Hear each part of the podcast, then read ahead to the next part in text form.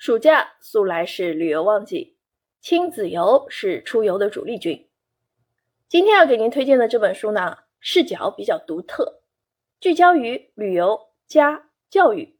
从认知心理学的视角阐释青少年在家庭旅游中的学习行为过程、结果及影响机制，并进一步提出了如何提升青少年在家庭旅游中的学习成效，改善家庭旅游产品体系设计。优化家庭旅游体验等有关家庭旅游管理、青少年认知发展的实践启示和建议。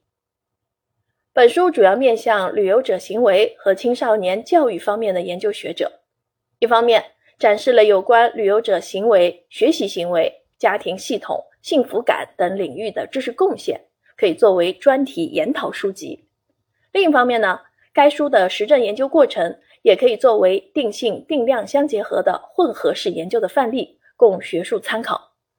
同时，本书特别是实践启示成果，对于青少年教育工作者、旅游企业、教育部门以及想要了解和提升旅游学习成效的读者也很适用。